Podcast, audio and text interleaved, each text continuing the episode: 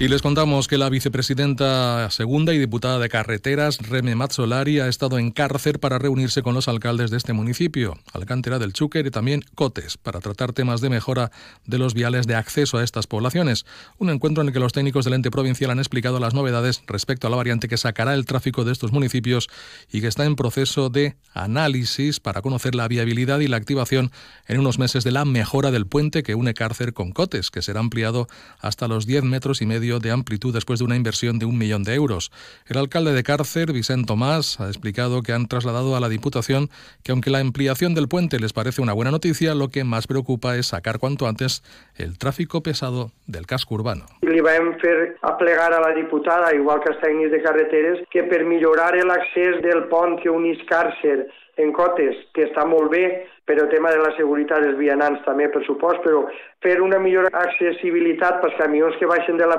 Pedrera d'Ijarí, que ho tinguin més fàcil, però que continuen passant-nos per el casc urbà del poble, pues, que no fora per això tampoc, que vulguem que se faci això, però vulguem més que ens traguen el tràfic pesat de dins de, del poble. Y seguimos hablando de carreteras.